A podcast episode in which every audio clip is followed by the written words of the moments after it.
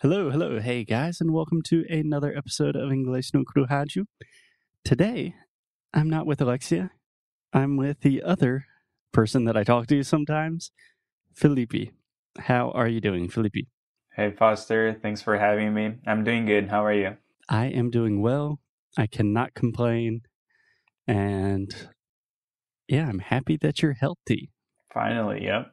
Yeah, I think that is for another episode. But we're happy you're here, you're working, and thanks for coming on the show. Thank you. Cool. So, Felipe, today I wanted to talk about, we are continuing our conversation talking about worksheets. As most people probably know, we recently released our new worksheets for Inglês no Kruhaju. If you want to learn more about them, you can check them out at our website, but I've talked a good bit with Alexia about the worksheets. But you specifically, you recorded a really good video explaining how you personally use these worksheets. And I was hoping you could explain a little bit of that process for all of our listeners. All right, that sounds good. Okay, sounds good. Where would you like to begin, Felipe?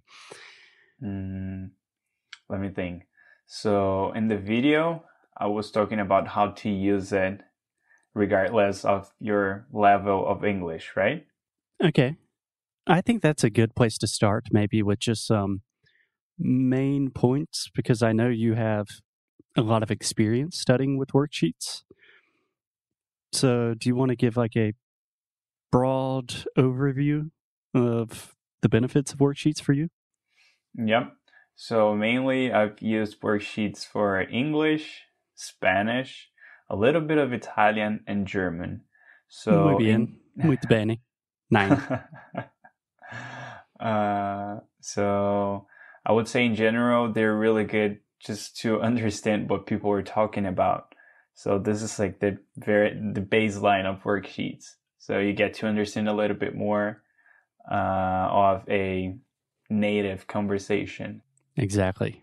Yeah. So the very basic is just the fundamentals of listening comprehension, right? Mm-hmm. Awesome.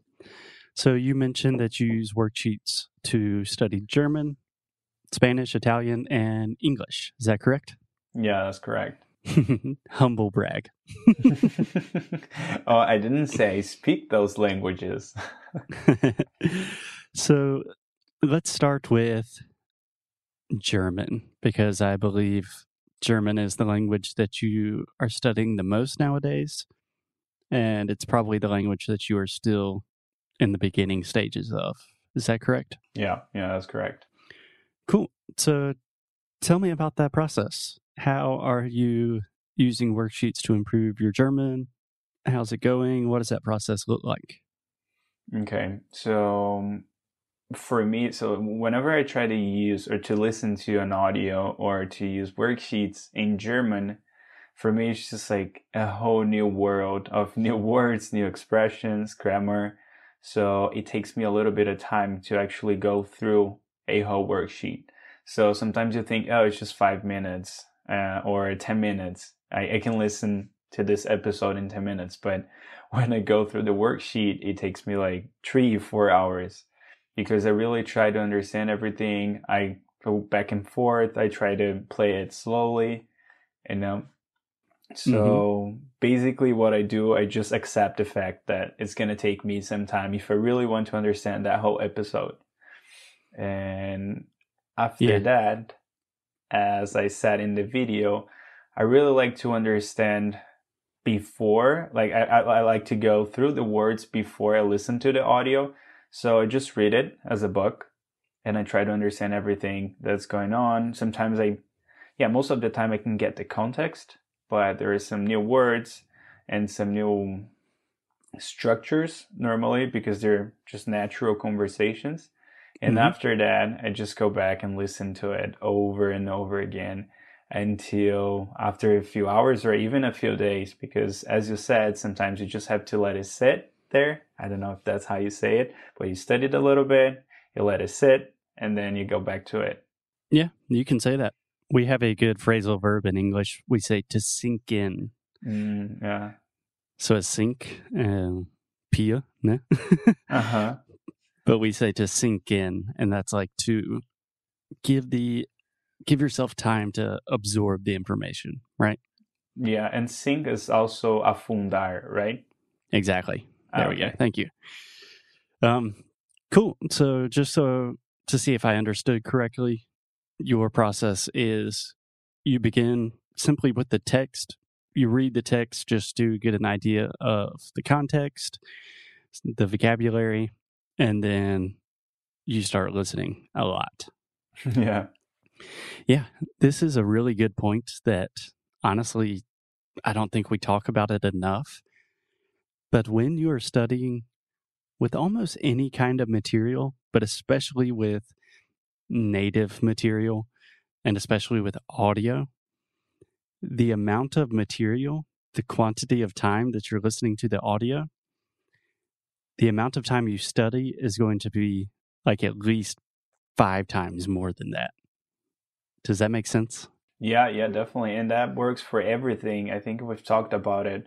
It's just like watching a any video on YouTube and then trying to do what they're doing. Either it's like drawing or anything. it takes way more time. Exactly. Yeah. Um, so if I have a 10 minute audio in Portuguese and I really want to sit down with the text and audio, get all of the vocabulary, train my pronunciation, maybe do some shadowing, that's going to take hours. And like you said, it's the same for everything. Like if I want to learn a new song on guitar, the song is like two minutes. But the process of me learning how to move my fingers in that way, that's like two weeks. exactly. Cool. So with German, how is the process going with the worksheets? Are you do you feel like you're making progress? Are you seeing the benefit of studying with them? Uh, yeah, definitely. I personally like it better. So it's my favorite kind of material because it kind of forces you to go deeper. So let's say if I see a grammar structure, uh, the material I use, they'll probably say, hey, this is, I don't know, past perfect. Like you don't have to care about that, but this is where you can get a little bit more information, either another episode or I don't know, a blog article. So that really helps me to actually understand it in context and then get more information. That's for me. It's just perfect for the way I study. Yeah, I think that's a fundamental point that you're talking about. And I don't think it's super obvious because there are so many resources to learn anything nowadays and it's very accessible.